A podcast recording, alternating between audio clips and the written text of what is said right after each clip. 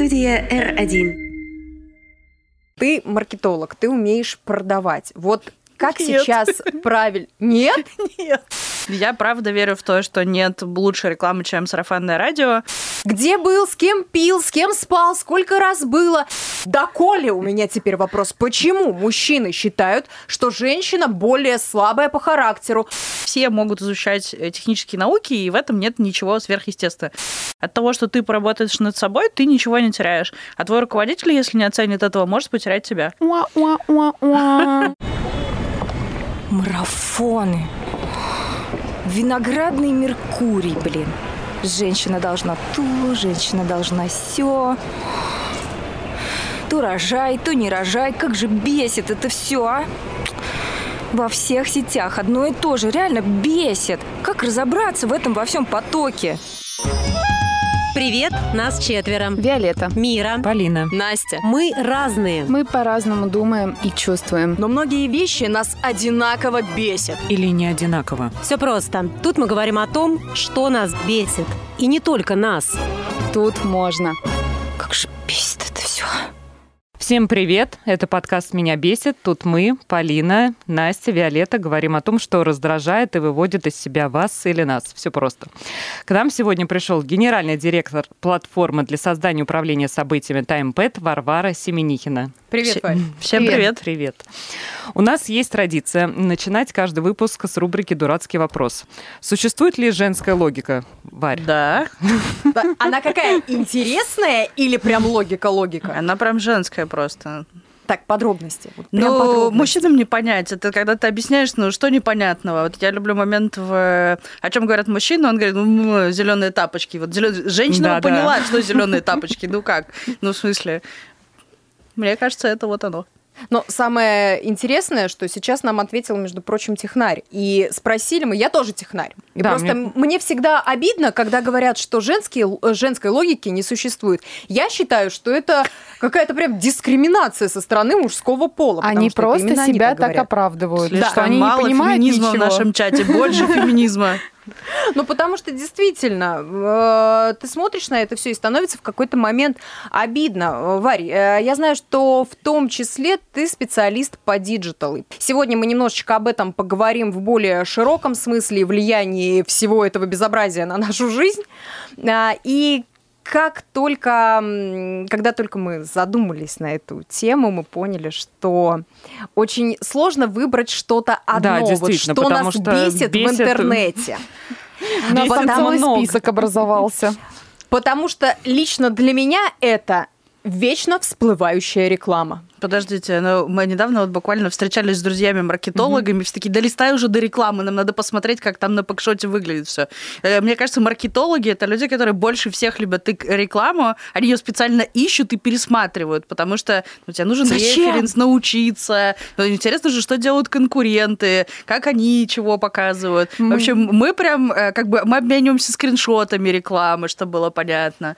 Так что, знаете, меня не бесит. Я, наоборот, типа, а можно мне побольше рекламы без постов с котиками? Они вот как бы как-то вот мне не Хорошо. А актуально. какая вот сейчас э, наиболее крутая реклама, которая прям зашла в последний раз? Там, кажется, в Ютьюбе. э, вот в- мне нравятся все интеграции, которые у блогеров случаются. Если, ну, блогер-влогер как бы достаточно большой, то они обычно делают качественно. Там интересная подводка, это правда нативно. Э, я просто думаю, школа программирования была детская, вот я помню.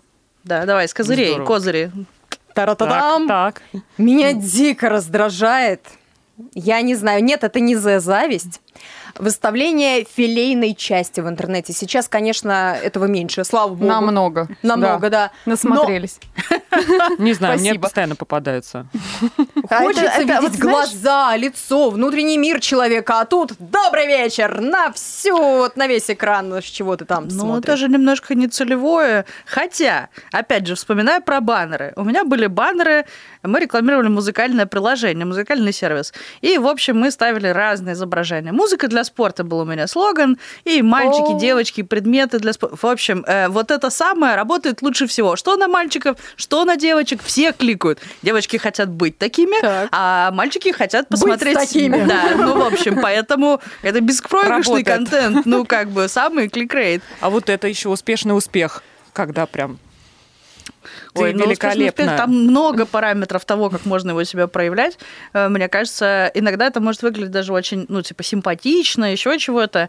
Но давайте по-честному, по сути, э, соцсети — это ярмарка тщеславия. Да. Каждый демонстрирует, э, во что он гораст, что он может. Даже там мы поехали эм, вот с- без белья, мы отдыхаем где-нибудь на пляже. Или в белье мы отдыхаем на пляже. Но это же тоже демонстрация. Я могу себе позволить. Ну, Мгм. как бы наш мускулинный мир требует доказывать, кто во что гораст. А вы знаете, меня вот э, бесит в соцсетях то, что если вот ты, допустим, занимаешься каким-то своим делом, например, печешь э, классные я не знаю, там, пироженки. И вот если ты не продвигаешь себя никак в социальных сетях, не делаешь постоянные посты, оформление, вот это вот все сторис там, Рилсы то, то 24 ты на 7, вообще, да. то все, там люди просто смотрят на то, как э, купить у тебя продукцию или нет, на то, какие твои соцсети. Мне кажется, сегодня я буду вашим немножко девочки. Все будет хорошо. Всё, Спокойно. Спокойно. Я правда верю в то, что нет лучшей рекламы, чем сарафанное радио. И я знаю огромное количество проектов и продуктов, которые рассказывают о себе в первую очередь тем продуктам, которые они делают. Так как сейчас я работаю в таймпаде, да, в основном я Мгм. общаюсь с организаторами событий. И далеко не все, э, ну, как это, используют какие-то инструменты, прям, не знаю, э, или, не знаю, раздачу промокодов, или какие-то суперскидки, распродажи. Большая часть просто делает классный контент, на который хочется сходить, ну, не знаю, концерт, на который хочется позвать друга, или куда хочется пригласить подруг, и, не знаю, вторую половинку. Вот, поэтому мне кажется, что на самом деле, если ты делаешь клевый продукт, о нем будут рассказывать, и сарафанное радио все еще работает, и не обязательно платить деньги за продвижение. То есть, да, безусловно, ты платишь своим временем и тем, что ты инвестируешь в продукт. Но если продукт правда классный, э, безусловно, маркетинг ему будет помогать и любое продвижение, но и про него тоже узнают. Вот, кстати, про классный продукт. А, Хочу тут небольшую ремарку сделать. Мы, когда рекламируем продукт в социальных сетях, мы должны только лишь его рекламировать или еще и Показывать свою свою. жизнь. Ну, потому что, с одной стороны, вот меня лично раздражает, что практически про каждого человека мы можем абсолютно все узнать из социальных сетей. Где был, с кем пил, с кем спал, сколько раз было. И если ты, например, не пользуешься социальными э, сетями, то в нашем То никто не современном знает, мире сколько раз было. в нашем современном мире это воспринимается, что ты последний лошарио. Ну как это так? Ну, не знаю, почему оно воспринимается, что человек эм, как-то отстающий, если он не ведет соцсети. У меня много друзей, которых нельзя тегнуть. Вот. Э, Про то, что можно про все про всех узнать, но мне кажется, это история... эм, Ну, люди же выбирают, чтобы про них было возможно все узнать. Давайте, я по образованию специалист по информационной безопасности, Мгм. поэтому Так, да-да. как бы э, то, что мы, мы сами рассказываем, это и становится так известно. Эм, Почему мы хотим, чтобы о нас все знали? Ну, не знаю. Может быть, мы хотим какой-то суперпубличности, известности. Эм, Не знаю, что является привлекательным. Эм, Но, как правило, там какой-то существенной аудитории, в принципе, или там люди, кого я читаю, это люди, которые, ну, что-то мне дают. А Я кого вос- вы читаете? Да много кого читаю на самом деле. Э, ну, это в основном, условно, около российские предприниматели э, или ну, какие-то топ-менеджеры. Мне интересно слушать про их опыт управления людьми, про их опыт управления проектами, как они делают. Сейчас много кто выходит на международные рынки. Ну, то есть, на самом деле, я таким образом, это такая перекличка, то есть ты не всегда можешь встретиться с людьми и, или выделить там время на встречу какую-то, не знаю, конференций стало меньше, зато ты можешь следить и задавать вопросы, и все рассказывают о каких-то запусках продуктов, еще что-то, и ты быстрее получаешь обратную связь. Э, И это ну, достаточно сильно поменяло, мне кажется, мир и скорость э, новых каких-то решений, продуктов, запусков и так далее. Вот. На самом деле, мне кажется, что нет ничего плохого в том, что, во-первых, если вы не хотите, чтобы вас можно было нагуглить, пожалуйста, не размещайте ничего с собой в интернете. А, Борьба ну, с собой. Да, и, и, ну, и запрещайте другим. Вот есть правило, у меня есть компания друзей, с которыми мы договариваемся, что типа телефоны все сложили, и больше их никто не трогает до конца вечеринки. О, Ну, прекрасное правило, надо таким пользоваться. Э, И еще рекомендую говорить, что кто первый возьмет, тот платит за весь счет. Это А, очень ну это как, способствует э, мотивации. как в кинофильме каком-то, по-моему, было. Э, Это было в фильме они там садились парами, Да-да-да. и да, кому приходило, читали вслух. Э, ну вот, не знаю, там такой спор, спорный фильм, в смысле, он заставляет подумать, все ли готовы к такому уровню открытости. А Ну, по поводу размещения своих каких-то там фотографий или еще чего-то, да, была ситуация просто, я недавно, мне скидывает подруга мою фотку и надпись, какая-то статья, то, что я якобы выпила вот супер какой-то там напиток, коктейль, и благодаря этому коктейлю скинула 10 килограмм. Я смотрю на свою фотку и думаю, кто это написал, откуда, зачем они взяли мою фотографию и как теперь с этим жить. То есть нашли Просто- твою фотографию, да? И... Просто взяли мою фотку, прикрепили, написали там Слава приходит историю. сама. Да, это было удивительно. Существует digital этикет, насколько я знаю. Вот мы все пользуемся интернетом, научились пользоваться, а как себя в нем вести, вообще непонятно. Что считается нормальным, когда надо что-то выкладывать, когда не надо что-то выкладывать. Вот та же самая, тот же самый пример, когда, э, как в фильме «Идеальный незнакомец», кстати, этот фильм. Точно, Ага. Настя, да, да, да. Да. Как себя вести правильно? Мне кажется, что это как э, в жизни в обычной. Но мы же как-то понимаем, как себя нормально вести, как нет. Ну, э, не думаю, Не всегда. Ну, Да, да, вот да. так и в интернете бывает. Мы не всегда ведем, э, ну, не на всех вечеринках мы ведем себя адекватно, да, вот иногда хотелось бы, чтобы потом фотографии эти не выкладывали или там э, с похуданием не Да-да-да. выкладывали. Но мне Особенно, мне кажется, сложно, когда у тебя много многотысячная аудитория. И слава на тебя свалилась вот нежданно, как на Виолетту. Знаешь, от этого на самом деле нет. после такой статьи на меня не обрушилась слава, и никто не бегал за мной с фотоаппаратами и не говорил, дайте мне автограф, и Мне не кажется, что какая-то такая Не популярность... дожала. Не дожала. Не все взяла с этого. Попробую- Баннер открутили на маленький бюджет. Им исправить это. Но мне кажется, что, во-первых, для того, чтобы у тебя собралась большая аудитория, ты прикладываешь достаточно много усилий. Э, ну, я не верю в то, что... Ну, либо это какая-то, ну, ситуативная история, когда кто-то становится популярным, и ну, дальше не все из них остаются на слуху. Э, даже, давайте, не все музыканты, у которых выходит успешный трек, долго остаются на слуху. А что же говорить про обычных людей? Поэтому мне кажется, что те, кто набирает большую аудиторию постоянно, они делают целенаправленно, для них это не удивительно, что, о боже, меня узнали, ну, я стремился к этому, чтобы меня наконец узнавали, фоткали со мной и говорили, какой я классный. А вот. э, Про нормы этики, мне кажется, что э, их тоже, к сожалению, ну, как нету, ну, так, так- как, как, как таковых. То есть это же не... Вот э, устав, не знаю, какой-нибудь там, наша конституция, она существует, ее можно почитать. Но этики общения, ну, вообще э- этика, как предмет, его не преподают. Мы его узнаем из обратной связи других людей. Да. Если вы что-то разместили в социальных сетях, а ваши друзья забанили вас или отписались, кажется, это намек. Вот. э, Считывать Это просто обратную- друзья не понимают меня. Это Так, стресс. Надо найти новых. Да, Все. Слава богу, интернет большой, их можно найти. да, Да, ты не будешь нравиться всем.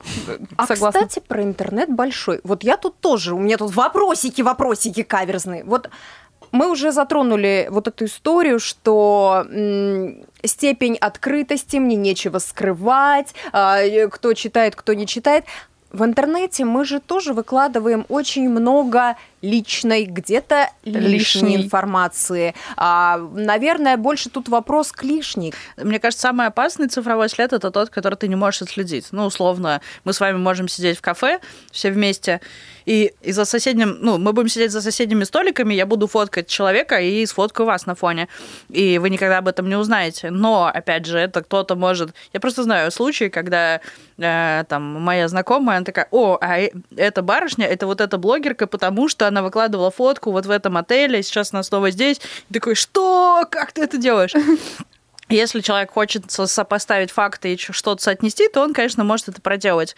Э, Ну, с другой стороны, я просто думаю, а чего мы боимся? Ну, то есть давайте поймем, чего мы боимся. Ну, вот будут знать, там, если я всем говорю правду, я со всеми там честно А выстраиваю если отношения. нет? А если выдумала себе жизнь? А вот тогда это как у всех шпионов, надо придумывать второй паспорт, легенду и вот это все. Ну, что поделать. Уж если начала кажется, играть, играй до конца. Мне кажется, люди, которые умеют, э, ну, как бы хитрить и придумывать какие-то разные истории, они знают, как это сделать и в социальных сетях, и не в социальных сетях. Их это не А остановит. это вообще надо? Вот Зачем? придумывают. В- Вот у меня тоже вопрос, зачем? Ну, нет, Не, ну, ну мало я, ли. смотри, я же тебе на то и отвечаю, что если ты хочешь не переживать за то, какой след ты оставил, ну ты живешь своей жизнью, все про тебя все знают, ну и что? Ну лучше нового можно узнать. Мне невозможно этим шин... Я где-то напился с друзьями, у меня есть фотография, как, э, в, ну, как бы на следующее утро после пьянки я сижу на полу в общаге и ем пельмени в темных очках. Варя, тебя Ну, это не бесит? Нет, меня не бесит. Я горжусь и всем рассказываю эту историю. Была классная вечеринка вообще. В студенчестве жизнь была огонь. А вот ты предпочитаешь, чтобы тебя как называли? Директор или директорка?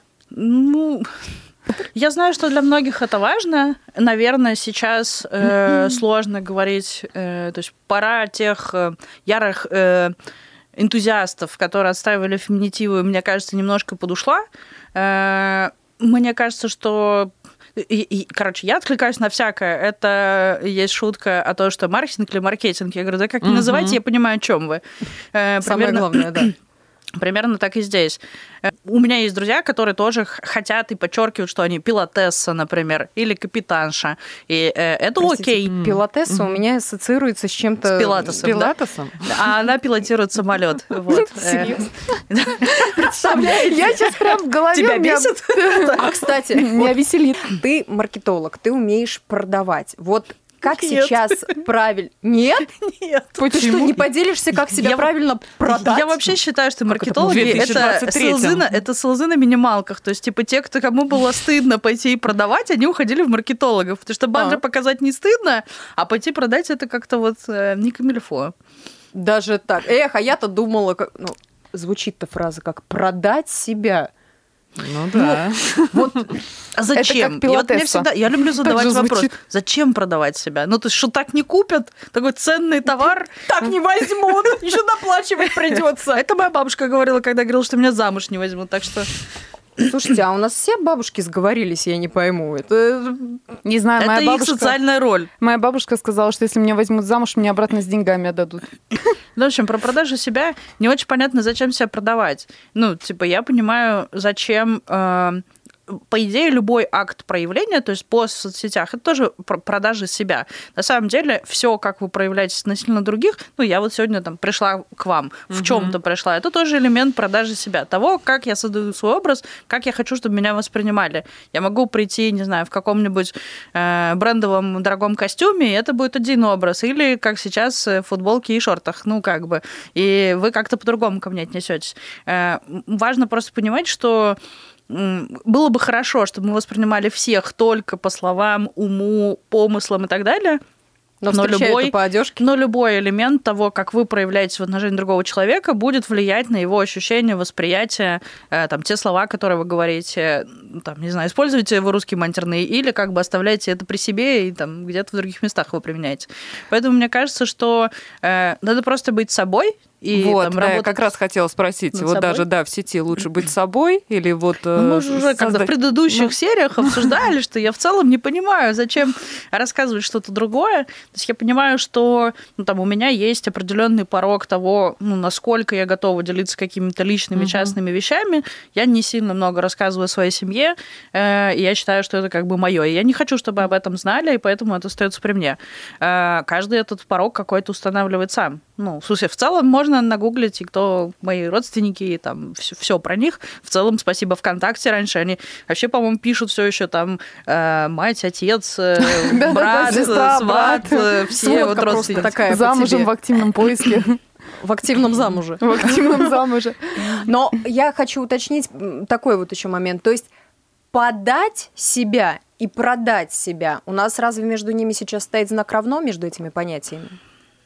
Да мне кажется, что да. Ну, что давай. Продажа это любой, э, любой способ привлечения внимания к себе. Ну, в целом, если я подойду и что-то спрошу тебя, даже где-то на улице, это будет способ привлечения себя. Ну, мне кажется, просто элемент продажи э, обычно воспринимается как я продаю себя, значит, в моменте у меня должна какая-то сделка случиться. Я не знаю, что. Ну, вот когда ты на собеседование приходишь, там понятно продавать себя. Ты рассказываешь про свой опыт, успех там, это тебя наняли и сделали классный офер. А в другом случае продать себя парню на вечеринке, ну, я не уверена, что там надо продавать себя.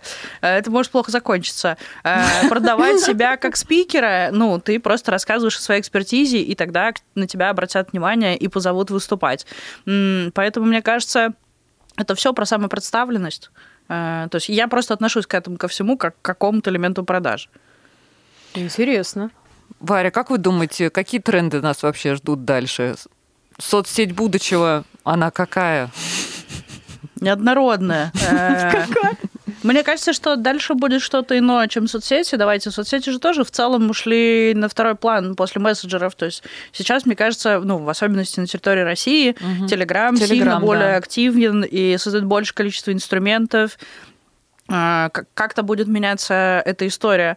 Но, опять же, то есть появление социальных сетей там было лет 20 назад. Ну, вот был бум, появился ВК, в Фейсбуке. Одноклассники? Да, какие-то еще там социальные сети. А дальше появился плеяда мессенджеров. Но я дальше ожидаю, что э, были как уже, я вот даже не помню, как уже назывался сервис, там, где голосовые чаты были. Э, Все г- в пандемию все дружно... Что-то знакомое. Голосовые И оно чаты. все Я в WhatsApp так делала. А, я вспомнила. Ну, там кто-то рассказывал, там Да, да, какие-то да, да. там лекции, вот как оно подключались. называлось, мы да, уже я не тоже- помним. Два года прошло. Поздравляю нас. А, В общем, как понятно, продукт не сильно полетел. Clubhouse. Да, да. А, кстати, я э, читала по поводу этикета, digital этикета, и там вот как раз голосовые сообщения были, ну, прямо нет. Вот потому что человеку, собеседнику, с которым ты общаешься, ему категорически неудобно слушать, втыкать наушники или просто вот уходить куда-то в отдельное помещение. Минутка промо-компании подписки на Телеграм. Если вы делаете, то у вас э, можно нажать кнопочку, и он вам текстом А, выводит все, что да, вы наговорили. Да, очень удобно. Серьезно? Очень. Да. Ты не Да, знала? Это очень удобная Ой, еще функция. я тебе, что меня э, люблю раскрывать людям глаза на использование Телеграма, э, когда все мои друзья вот так слушают голосовые обычно. Да, а можно ты говоришь вот вот так. так. Да. Вот, ты просто поворачиваешь телефон к уху, и он прекрасно все тебе рассказывает. Вот. Э, Обожаю открывать этот новый мир и говорит, представляешь, так можно? В метро часто встретишь такое. Да. Ну, э, если говорить про то, что в метро бесит, это или вообще на улице, когда кто-то слушает с телефона вот так музыку. А еще, знаете, Просто- Ненавижу. просто Терпеть не могу. Держи Хочется- свою пр- прекрасные музыкальные предпочтения при себе, пожалуйста. Хочется ещё- подойти и ударить. Это я ни к чему не очень- призываю, но так. очень сильно бесит, когда люди разговаривают по WhatsApp, по видеосвязи, и они вот не в наушниках, ничего, они вот так вот сидят, разговаривают, и Да, вот да. по видеосвязи, и ты смотришь и думаешь, ну, ну воткни ты наушники, Как-то ну включи ехала аудио. в Сапсане, и два часа женщина рядом со мной разговаривала с кем-то по телефону. Очень Ой. ее нежно любила.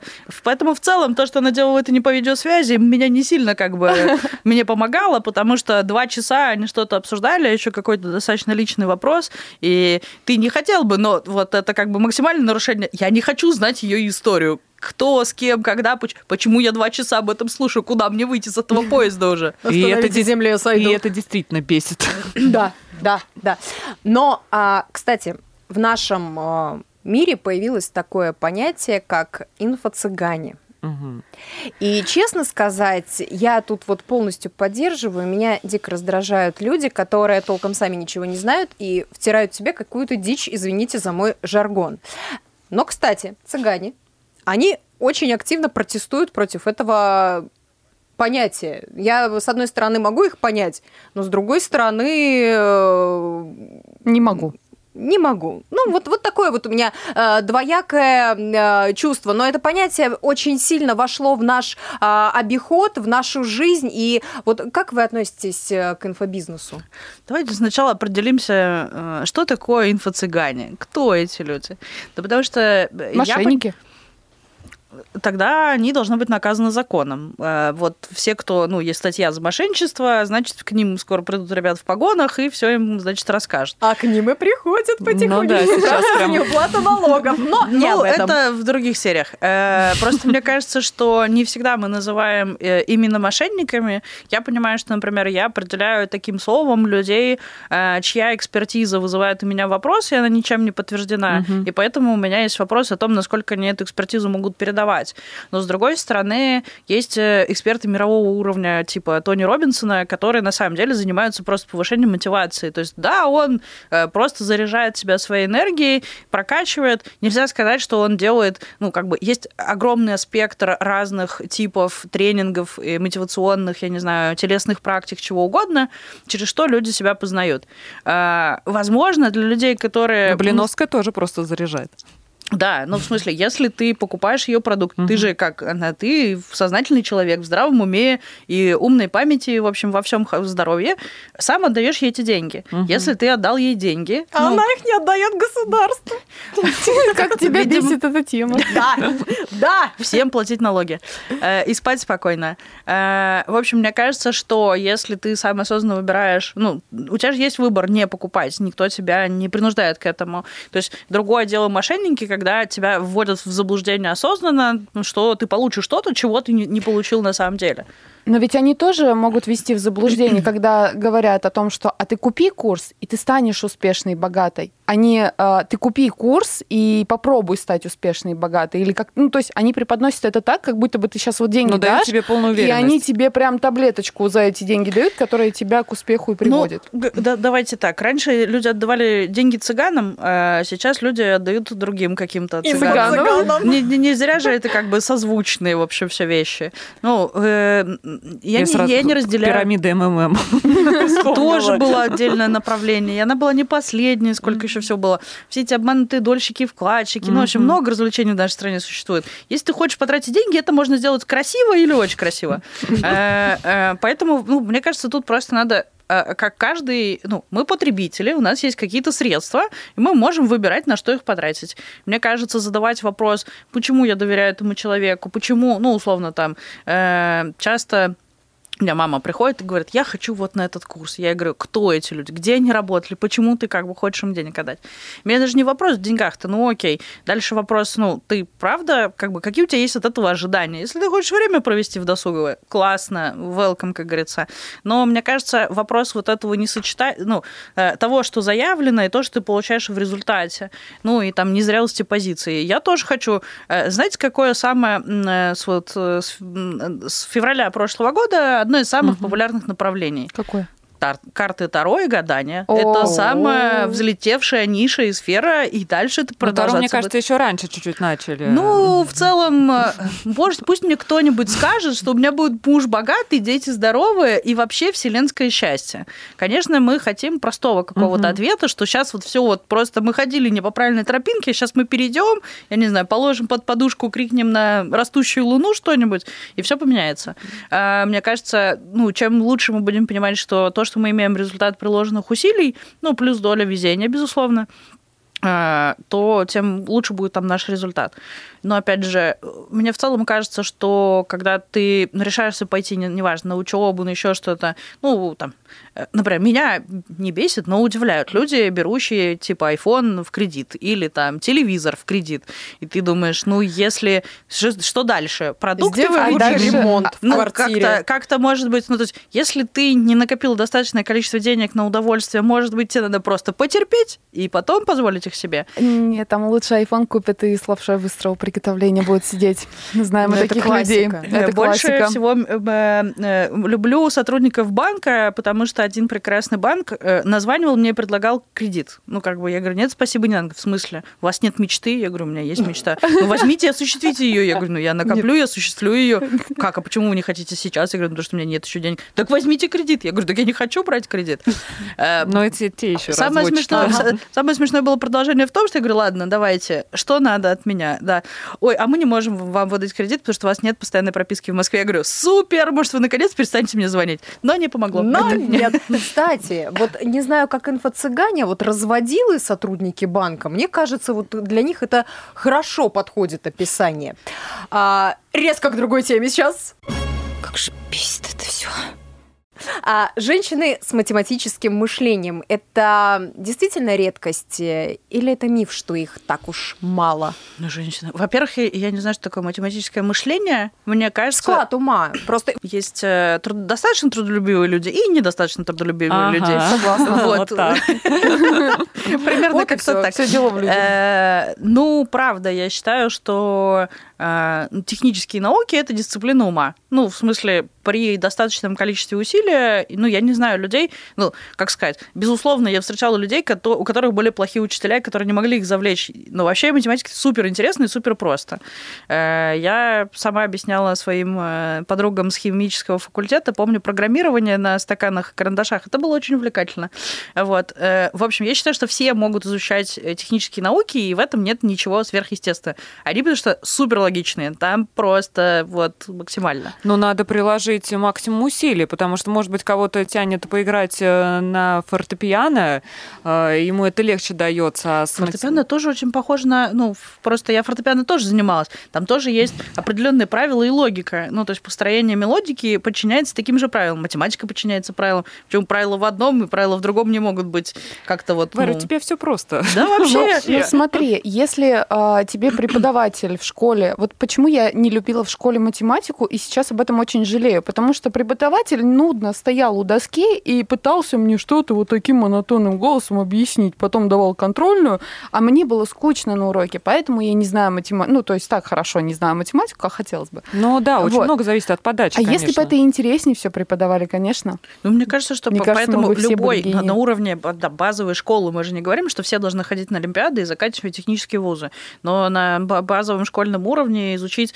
Да, видела картину, э, девочка, ну, лет 9, объясняла брату лет 4, говорит, учишь математику, чтобы считать деньги, русский, чтобы разговаривать, а английский, чтобы отсюда уехать. Все. Отличная схема. Объяснила ему, что надо учить три предмета в этой жизни. Но на самом деле была же достаточно старая дискуссия про разные полушария мозга, что э, долгое время считалось, что левое полушарие отвечает за логику, правое за творчество, и вот какое у тебя больше развито, к тому ты и склонен. Правополушарное рисование, помню, курс вот, такие да, листовки да, все ну, раздавали. Вот, вот это вот дичь, да, да, да. Но теперь-то мы уже знаем, что это не так, что работают оба полушария мозга, оба... Мозг работает. Да, мозг работает, это прекрасно. И э, полушария мозга не дублируют друг друга, но тем не менее любое мышление необходимо. Э, для каждого человека нужно сохранять баланс и логика, и творчество. Это же цельность, мне кажется, составляет человека. И развивать можно оба. Те же самые, вспомните техники,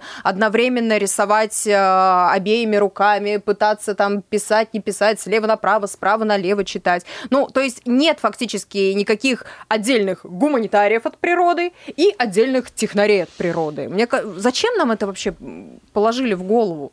Ну, чтобы, ну как, вообще люди что-либо говорят для того, чтобы как-то объяснить происходящее. Ну, так же проще, если ты будешь говорить, ну, ты просто родился вот гуманитарием. Ну, свалить ну, так, на что-нибудь. Да, безусловно. Mm-hmm. На, как, это, мне кажется, всегда переложить, переложить ответственность на другого. Просто мама с папой плохо постарались, у них получился гуманитарий. Я считаю, что ну, в целом, то есть мы же, опять же, я не говорю, что все должны быть там олимпиадниками и прочее, но я понимаю, что у меня есть куча примеров людей, которые, получив техническое образование, потом легко получали любое гуманитарное. Но я не встречала примеров того, чтобы люди, закончившие гуманитарное какое-то, ну, я про музыкантов меньше знаю, честно, поэтому я их как-то не учитываю. Наверное, mm-hmm. есть какие-то исключения из этих правил, но я скорее там, не знаю, журфак, ну, mm-hmm. какие-нибудь юристы, еще что-то, такие вот э, направления я не встречала, чтобы эти люди потом легко могли осилить и техническое образование. Для меня это говорит о следующем, ну, типа, это про гибкость ума и в то, что в целом, если ты его развил определенным образом, то ты дальше на это можешь нанизывать что угодно. Вот, наверное, так. Ну, то есть гуманитарии не бесит? А что, зачем? Хорошие люди, прекрасные, господи, ну что, ну, они, главное, чтобы, я вообще считаю, что самое главное в людях, чтобы они кайфовали от того, что они делают. Когда они кайфуют от того, что они делают и отдаются этому, и хотят в этом совершенствоваться, они прекрасны. И они будут в этом успешны. Да, неважно, что ты любишь и к чему ты там отдаешься, и в чем ты хочешь совершенствоваться. Просто у тебя есть какая-то любимая работа, и ты ей отдаешься, мне кажется, хуже, когда ты ходишь на работу с 9, там, с 8 до, не знаю, до 5, уходишь, и тебе все не нравится. И, и тебя все бесит. Да, да. Ну, короче, пусть тебя... Если работа бесит, надо ее сменить и, наконец, начать кайфовать. Нельзя тратить... Э, треть жизни мы тратим на сон, треть жизни на работу, которая нас бесит. Ну, как-то... Когда восстанавливать-то свою психику? А Перейдем... вот, вот вопрос. А вот я любительница, я вот сейчас пока застопорилась. А так обычно я меняю постоянно работу. Вот у меня есть такой промежуток от полгода до года, я постоянно меняю работу. Это вообще нормально? Ну, я не доктор. Э, можно мне чашечку кофе? Но я же не доктор, я не знаю, можно вам или нет. Эм, если тебе в этом комфортно, почему нет? Ну, мне кажется, это же очень дуальная история. Первые места работы, я помню, у меня тоже были, ну, я достаточно часто, ну, где-то по году я была, там, сейчас это четвертый год в компании, на предыдущем месте я тоже работала 4 года. В какой-то момент ты определяешься с тем, с какой командой, с какими людьми ты хочешь расти дальше, и это может быть какое-то место надолго.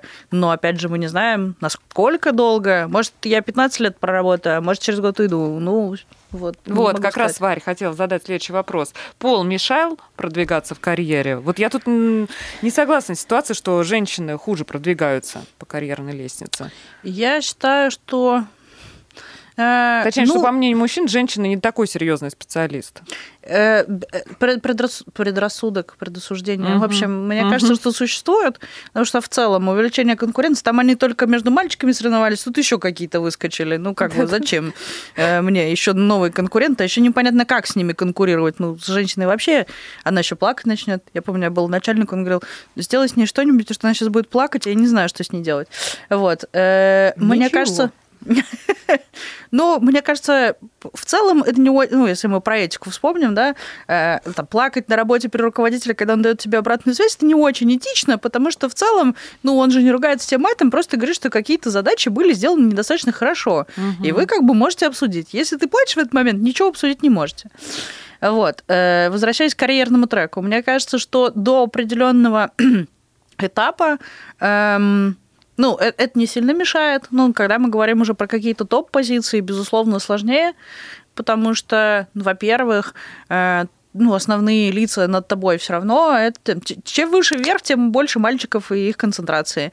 И э, правда, мы люди, и нам проще строить отношения с похожими на нас людьми. Э, не знаю, там, вот как бы девочки обычно тусуются с девочками, мальчики с мальчиками. И там они вместе ходят в баню пить пиво, я не знаю, играть в сквош, что-то делать, угу. и им непонятно, как в это интегрировать. То есть они бы и рады Взять интегрировать себя. Да. да. Угу. И э, просто они не знают, как с этим обойтись. А еще я знаю прекрасная история, когда они говорят, а я не знаю, это будет харасман сейчас или нет. Ну, в смысле, напугали же, что нельзя, нельзя там ничего делать. И, и там у меня есть знакомый, он говорит, я вот сказал и в порыве там, короче, что я такой радостный был, что вот они запустили проект, я обнял всех девчонок, всю ночь думала, харасмент или нет, провел с ними на следующий день встречу. Как мозг просто промыли людям, это ужас какой-то. Ну, мне кажется, это хорошо, и как раз-то про новую этику того, что руководитель не то, не только не ругается на тебя матом, там еще что-то. Мне кажется, думает, лучше так, Настя. На, ну, на, лучше, сам, да. на, на самом деле думает о том, как бы, а насколько его поведение, как оно было воспринято со стороны, вот он поговорил, угу. они разобрали, что он не хотел, это просто порыв как бы его каких-то позитивных эмоций. Ну, в общем, поэтому я думаю, что как это, там, где начинается столкновение межгендера, людям в принципе сложнее. Потому что женщина тоже не знает, это будет воспринято как флирт, это ли это нормально, или что вообще сейчас вот как бы делать. Э, ну, мне кажется, это создает определенные сложности именно такие межличностные, поэтому оно отражается. Э, но так э, в каких-то, ну, то есть, когда ты можешь доказать собственную экспертность, э, то, ну, и, и никто не будет обращать внимания, какого ты пола. Наверное, так. Но мне да. кажется, тяжело, когда ты директор, и ты женщина, и ты пытаешься управлять компанией, где работают мужчины, да, подчинение. И вот ты говоришь что-то, то, что нужно сделать так-то, так-то, так-то. И мужчина, он, ну, а что это я буду ее слушаться? Женщина мне тут пришла. А зачем вообще говорить своему подчиненному делай так-то, так-то? Ты же его нанял, чтобы он тебе рассказывал, что надо делать. А он не, не умеет, не может. Ты его пытаешься научить, как правильно. Зачем вот он ты... чуть-чуть. А зачем ты взял такого сотрудника? Да, Варя, у вас. Да. Я сейчас хочу себя немножечко почувствовать на приеме у психотерапевта. Дело в том, что вся вот эта история, что женщины хуже растут мужчин, это вообще моя больная история. Я до прихода в СМИ работала в РЖД. Самое интересное, я была ведущим инженером, у меня все получалось. Я два года, ну не два, ладно, полтора, я доказывала, что я, блин, сотрудник самостоятельный, хороший специалист. Ладно. А дальше к нам э, перешел э, парень в отдел. Вот мы стали два ведущих инженера. А потом уходит начальник. Угадайте, кого поставили начальником? Я, которая тут с самого начала, или мальчика недавно пришедшего? Конечно же, поставили мальчика. Ну, значит, тебя это не бесило, да. мы- Почему мужчина... Вот доколе у меня теперь вопрос. Почему мужчины считают, что женщина более слабая по характеру, более слабый специалист? Между прочим, научно доказано, что жен- женщина более многозадачна, чем мужчина. Потому что вот мы берем даже банально дом. Женщина успевает приготовить еду, записаться на маникюр, последить за ребенком, а, убраться в квартире, еще что-то, еще, еще, еще, еще, еще. Э, Банально на доме. Что делает мужчина? Если он, блин, прибивает вот эту полку, он и будет прибивать эту сконцентрирован полку. Он одном деле, сконцентрирован да. на одном. Ну, мне не всегда, не на всех задачах нужна многозадачность, во-первых. Во-вторых, мне кажется, что ну, мне хочется верить, что люди бывают разные, и все же вот этот э, кейс, о котором ты рассказываешь, это история, которая будет меняться со временем, и там я стараюсь, в том числе тем, что я делаю, рассказываю, делюсь, как раз говорит о том, что вообще это не обязательно. Э, моя философия управления, например, ну, там, которой я делюсь и которую по- показываю своей команде, что она вообще в другом. Э, там, у меня были люди, которые были сильно меня экспертнее. То есть вот я нанимала, помню, креативного директора себе в команду. Я вообще не то, чтобы что-то про это знаю, а он меня старше, денег хотел больше, чем у меня тогда была зарплата. И мне как-то надо было его уговорить, что он должен работать в моем подчинении. Поэтому это вызов был для меня. А что я ему, как руководителю, могу предложить такого, чтобы для него это сотрудничество было выгодным? Зачем ему идти ко мне? Я верю только в то, что, ну, как бы, и мы там придумали конструкцию, я сказала, я буду делать так, что тебя никто трогать не будет, ну, как бы, ты будешь заниматься своей деятельностью и там своей командой, а, все остальное я помогу тебе сделать, чтобы тебя не трогали другие подразделения, не знаю, там, спрашивали и так далее. Я нашла, что ему предложить. Просто, типа, каждый руководитель должен понимать, что он может сделать, чтобы его команда могла приносить максимум value, а он мог э, что-то тоже давать, чтобы заинтересовывать их. И это не всегда я лучше и экспертнее вас. Экспертность – это один лишь способ удержания мотивации команды. Есть и другие способы, на чем держится э, управление. А мальчиков промотируют еще потому, что, ну, представим начальника, который делал этот выбор между Мгм. мальчиком и девочкой. Ему ж с ним Плохой каждый... начальник. Ему же с ним, как это, и с этим человеком на этой позиции чаще взаимодействовать, больше видеться. Ну, по многом чаще, мне кажется, люди здесь выбирают просто того, кто лично симпатичнее. Ну, как бы с парнем понятнее, ну, там, пивка попить, девочек пообсуждать. Не знаю. Мне сложно давать э, ответ, почему так происходит, э, почему был сделан такой выбор. Но мне кажется, здесь во многом э, выбор связан именно с тем, с кем проще себя вести и как бы кого в компанию себе выбрать хочется. А у нас вообще есть дефицит грамотных руководителей? Потому что по Безусловно. ощущениям прям вот очень сильный. Ну, я считаю, что да.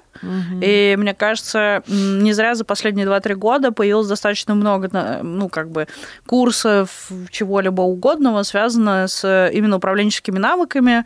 Можно вспомнить Яндекс Практикум, у которых появился, появилось направление менеджмента. Я не знаю, там, ну, много Ну да, их каких щас там примеров. Много примеров линейка. проектов могу я назвать, в которых тоже есть развитие управленческих навыков. э, Один из которых там э, коллаборация с Этерс и Даша Золотухиной, которая является HR-директором Яндекса, э, собственно, про тоже управление креативными командами. Э, Ну, то есть все понимают этот кадровый дефицит. Обычно, мне кажется, исторически воспитание управленческих кадров было на ответственности самой компании, э, но все поняли, что компании очень разные, и не все умеют учить других людей. И хорошо бы это кому-то делегировать. Вот. Но, кстати, делегировать очень сложно. Да, Это, ну, поэтому быть кажется, руководителем тоже, в общем-то, непросто. Особый вид искусства, это, наверное, нужно настолько доверять своему коллективу. Я делюсь о том, что самые успешные команды – это команды, которые знают себя очень хорошо. Ну, типа, единственное, чем ты занимаешься по жизни, ты изучаешь себя. Я знаю свои слабые стороны, я знаю то, что я умею делать хорошо. Э, Мне кажется, что эм, ну, как сказать, вот как раз понимание того, что я делаю классно, э, людям не страшно отдавать какие-то вещи делать кому-то, потому что они понимают собственную ценность. Самый большой страх, когда, ну, много у меня было ребят, кто был линейными менеджерами, а потом становились руководителями. Самый большой страх, вот я перестану делать руками, и чего, я же ничего не делаю, меня же уволят. А потом ты вдруг не- неожиданно обнаруживаешь, что у тебя еще там куча всего, что можно поделать. И, как правило, вот это вот эм, такое качание из того, что сложно отпустить что-то делать руками. То есть, давайте, я раньше тоже была маркетологом, и баннеры руками в рекламных рекламных сетях запускала. А отпустить, и- теперь я уже не умею это делать так хорошо, и если меня уволят, то все, что я пой- пойду по миру просто без денег. Вот, и там цитата была, э, Варя, твоя, из Forbes Woman 2020 года. В России очень многое делается от страха и боли. Не потому что интересно, а потому что надо бежать и зарабатывать, иначе останешься голодным. А хотелось бы, чтобы было наоборот. Ну вот сейчас, мне кажется, это высказывание, оно стало наиболее актуальным. Как, э, как заработать много денег женщине в современном мире онлайн без регистрации и без СМС? СМС. Э, Инфо-цыгане 2.0. Э, Хэштег, подписывайтесь. Мне кажется, что любить свое дело, понять, что- от чего тебя драйвит.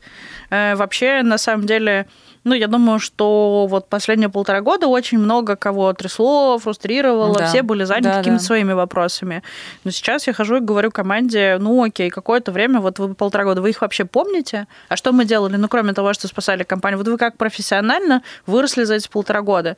А что вы улучшили в качестве того, что вы делаете? Ну, как бы мы вышли из некоторой кризисной ситуации. Дальше что ты делаешь? Ты снова наращиваешь свои компетенции, пробуешь что-то новое, берешь то, за что ты никогда не отвечал. Ну, сейчас время такое, когда как раз, ну, возможностей-то стало больше, значит, надо ну, проявлять себя и брать ответственность. Э, Если ты хочешь вырасти, делай больше, чем от тебя ожидают, и от тебе еще придут, догонят и еще дадут. Так Вот. это еще вопрос, замечают это или нет. А то ты раз Да, сделал да, да, ты сверхвозможности, делаешь. два сделал сверхвозможности, а потом... А какого лешего ты не делаешь больше А потом, так, ну, да, а потом просто с тебя уже требуют, при этом тебе ничего не дают это взамен. бесит! Да, бесит! Мне кажется, безусловно, важно, ну, как проводить рефлексию на тему того, правда замечают или не замечают, но это же история про сотрудничество. Во- Вообще-то вы выбираете своего руководителя. Давайте открою вам страшную тайну. Как он выбирает вас, так и вы можете в любой момент сказать, знаешь-ка, иди А в я- лес. А я ухожу на другую работу. А если тебе нравится работа, если тебе нравится коллектив, а ну вот ты же не можешь начальник- вышить руководителя. Нет, не выжить. А я могу как-то подойти и сказать, слушайте, ну я тут вам столько всего нового привнесла, столько всего делаю теперь дополнительно. А Как, как объяснить э, руководителю, что ты вот достойна чего-то большего, что тебя, по-моему, пора заметить, что повысить Я может. считаю, что вообще всегда, когда ты хочешь чего-то добиться, надо понять, зачем это может нужно быть другому человеку. Вот твоему руководителю зачем, чтобы ты больше получал?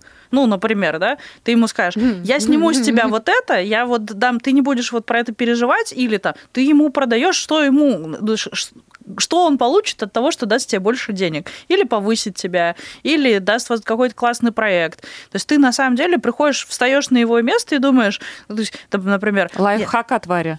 всегда. Ну, ты просто должен, э, ну, там, например, ты приходишь на встречу с партнером, я всегда думаю, как я могу быть ему полезна? Потому что если я могу быть ему полезна, значит, э, ну, мы как бы найдем, как и он может быть полезен мне. Если мне нечего дать, я не смогу ничего взять. Если мне есть что предложить, я понимаю, как бы, как этот обмен можно выстроить. Так с руководителем. Если ты понимаешь, как ты можешь э, улучшить его жизнь, или, например, чаще всего у руководителей бывает одна боль. Задач больше, чем то, что ты можешь, ну, чем он может, у него ли есть людей.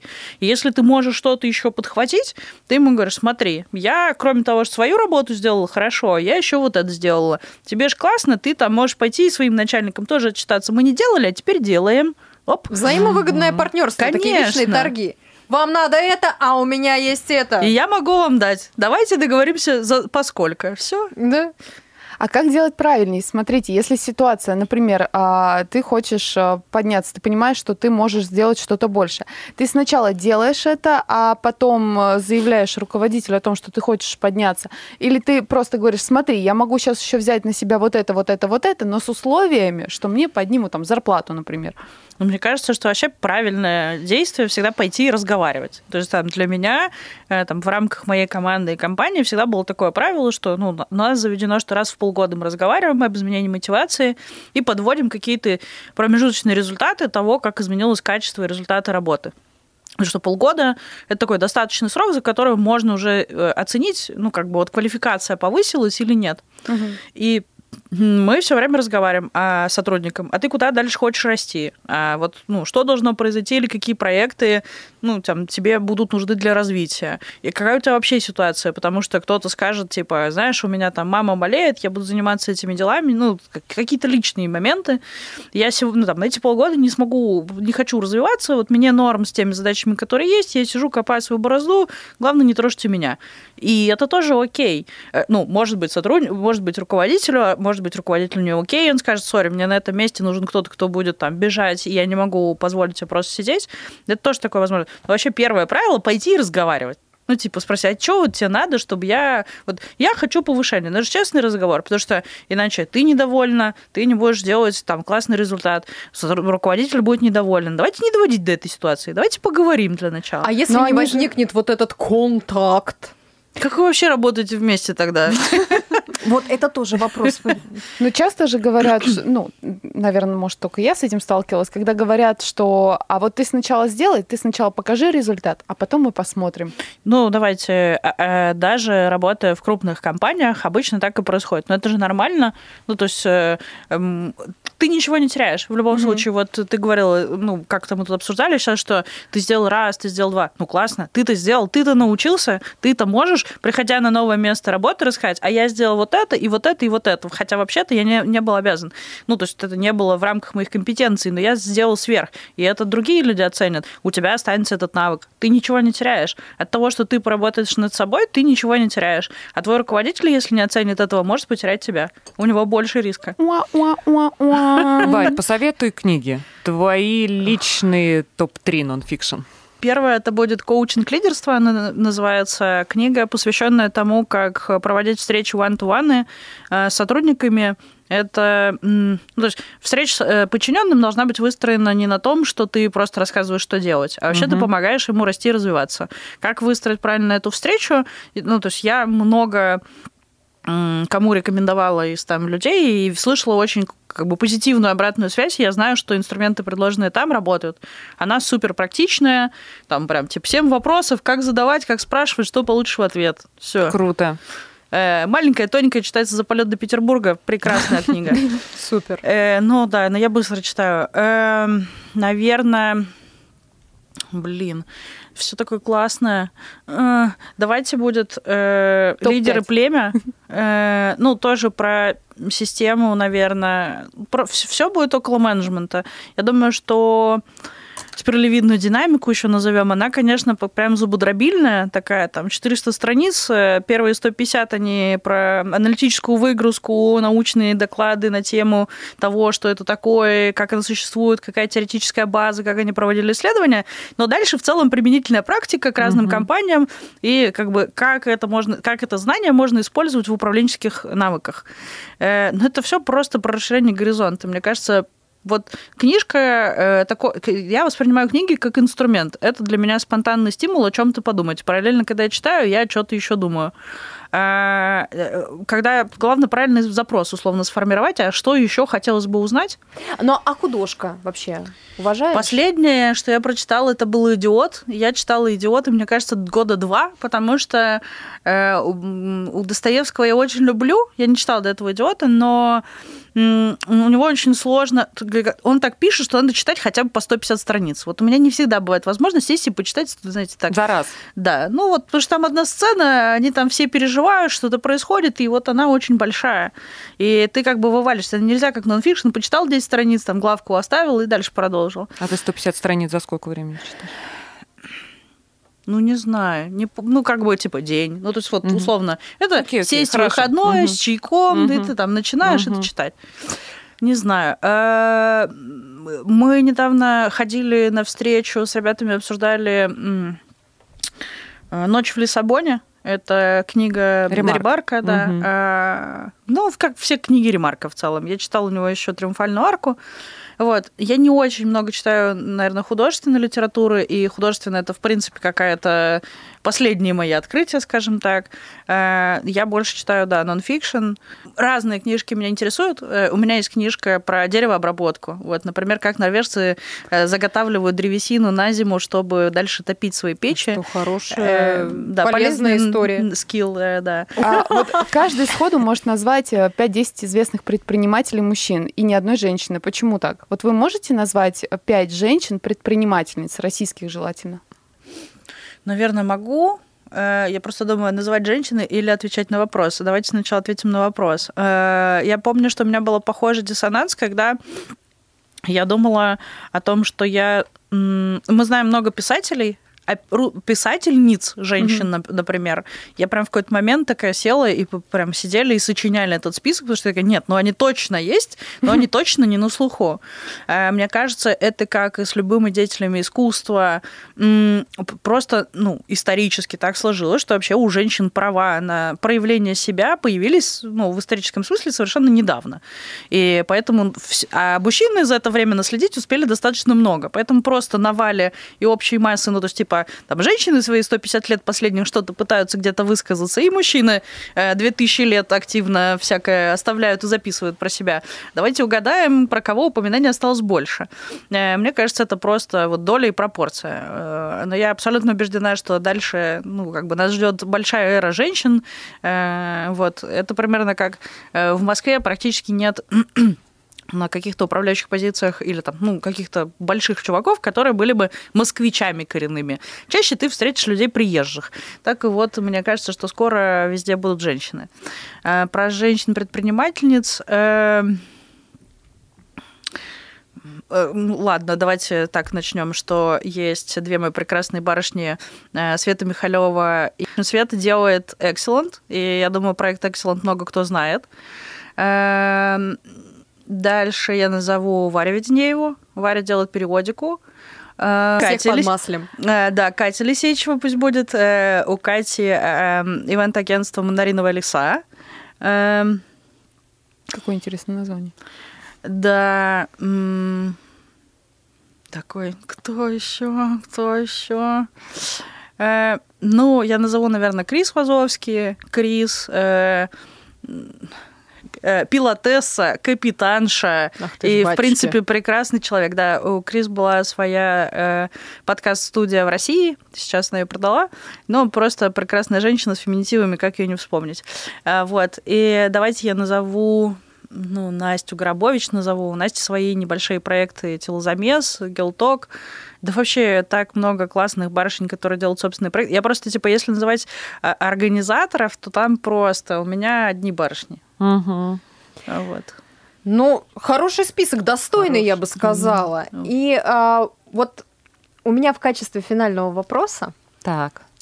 вот он с долгим заходом, но я считаю, что он самый-самый-самый важный. Вот к нему мы и шли. Жги. А, ты писала у себя в Дзене около года назад о том, что нам необходимо создавать новые смыслы на старом месте.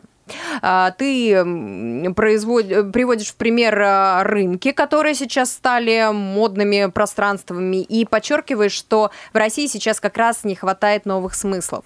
Вот теперь, внимание, знатоки, вопрос. Какие новые смыслы нам необходимы в медиапространстве и digital? Ну, в целом ответ, зачем они нужны. Ну, потому что у, раньше у медиа была понятная... Ну, медиа было неоспоримым фактом. Все, что... Ну, то есть моя бабушка верит в телевизор примерно как в Господа Бога. Э, ну, как в церковь сходили, и телевизор, и первый канал. Ну, э, э, то есть безусловным и единственным рупором истины были медиа. Э, дальше медиа рассредоточились. Их появилось несколько мнений, альтернативные, разные, на разные темы какая-то сегментация. Мы пришли к состоянию, когда некоторые блогеры имеют, ну или там, неважно, просто известные личности, люди обладают большим э, влиянием э, в информационном поле, чем какой-то медиаканал. И дальше вопрос, ну, как бы, а, а, а медиа это что? Ну, например, то если отвечать на главный вопрос, вот какую роль несет медиа, например, э, опять же, если говорить про это с точки зрения бизнеса, э, в основном медиа существовали по рекламной модели. То есть у тебя основной сто- источник дохода это были рекламодатели. Э, Дальше вопрос, ну, как бы понятно, что бесконечно этой рекламе жить продукты развиваться не могут. Много кто попробовал подписные модели, э, не, не у всех, и точнее у всех не полетело. И дальше вопрос, в какой модели медиа может себя поддерживать. Но мне кажется, что основным вопросом все-таки является вот какая роль у этого института круто, как давайте... Э, там было просто очень, э, как-то сузив эту тему только до медиа, мы как бы очень сильно сужаем тему поста, да. А, например, в Советском Союзе был ответ, зачем ну, нужно детей отправлять в школу, и какая роль школы в воспитании советского человека. То есть это была необходимость, пока родители находились на работе, ребенка воспитывали, то есть в, школ... в обязанности школы ходило воспитание человека. Сейчас школа не несет в себе ответственности воспитания. И дальше нет ответа, а какого гражданина, ну, если мы говорим, что там э, школа – это институт, который готовит дальше вот гражданина Российской Федерации. Какого гражданина хотела бы получить на выходе Российская Федерация? Вот он что должен уметь? Русский, математику, ЕГЭ сдать на тройки хотя бы, чтобы выпуститься? Или что? Ну, то есть и дальше тоже. Поступление в университет – обязательная часть? Не обязательная? И, и как? Ну, то есть как будто институции остались, э, но смысл и то, зачем они нужны в обществе, какую роль они играют, должны быть переосмыслены. Ну, потому что там э, как отделить медиа э, от э, социальных сетей, э, мессенджеров и чего-то еще. Вот они угу. туда пришли и, ну, какие-то медиа выросли даже оттуда. Э, те же блогеры, это же, по сути, там, медиа. Поэтому, в общем, мне кажется, что э, вопрос в том, какую роль... Ну, а, еще важный параметр, что очень много сейчас историй про бренд-медиа, когда компании для поддержания своих бизнес-задач создают медиа. Ну, например, я знаю, там, э, у компании Foxford, которая занимается образованием детей, у них есть тоже свой журнал для родителей, для деток. Они рассказывают, там, как готовиться, еще что-то. Не, не могу сказать, что я фанат и читаю, у меня нет детей, поэтому мне сложно про это судить. Но, там, например, я знаю, у компании Aviasales есть собственный журнал, они рассказывают о путешествиях. То есть э, создание контента стало частью необходимого построения отношений между брендом и, и потребителем, и поэтому часто медиа, бренды берут на себя потреб, ну как это, даже обязанность, обязанность какую-то, да, создавать медиа и взаимодействовать больше. Я думаю, э, там журнал э, Тинькова и вообще там сторис, которые в приложении Тинькова есть, много кто смотрит, и это же отдельный канал. Мы не замечаем, как мы даже, возможно, мы не подписываемся на блогеров про финансы, потому что у нас есть Тиньков со своими сторис. Все классно. И когда бренд может занять такую позицию, он чувствует себя супер уверенно. И много кто сейчас в это идет. А правильно ли, чтобы медиа играла вот эту роль, а. Ну, то есть если у нас будет бренд выступать в качестве эксперта э, в какой-то компетенции, это всех устроит? А в чем тогда роль государства? Потому что во многом медиа всегда было рупором как бы официальной позиции, э, какой-то вот какого-то смысла сдавала. В общем, э, минуты нудятины я заканчиваю, пока они вас еще не бесят, я считаю, надо перейти. Мы, засло... мы просто осмысливаем Да, но мы историю. очень кайфанули. Варя, спасибо тебе большое да, за спасибо, такой интересный разговор. Это был подкаст «Меня бесит». Подписывайтесь на нас, ставьте лайки и рекомендуйте друзьям. Спасибо большое. Спасибо. Спасибо. Пока. Пока. Марафоны. Виноградный Меркурий, блин. Женщина должна то, женщина должна все. То рожай, то не рожай. Как же бесит это все, а? Во всех сетях одно и то же. Реально бесит. Как разобраться в этом во всем потоке? Привет, нас четверо. Виолетта. Мира. Полина. Настя. Мы разные. Мы по-разному думаем и чувствуем. Но многие вещи нас одинаково бесят. Или не одинаково. Все просто. Тут мы говорим о том, что нас бесит. И не только нас. Тут можно. Как же бесит это все. Студия R1.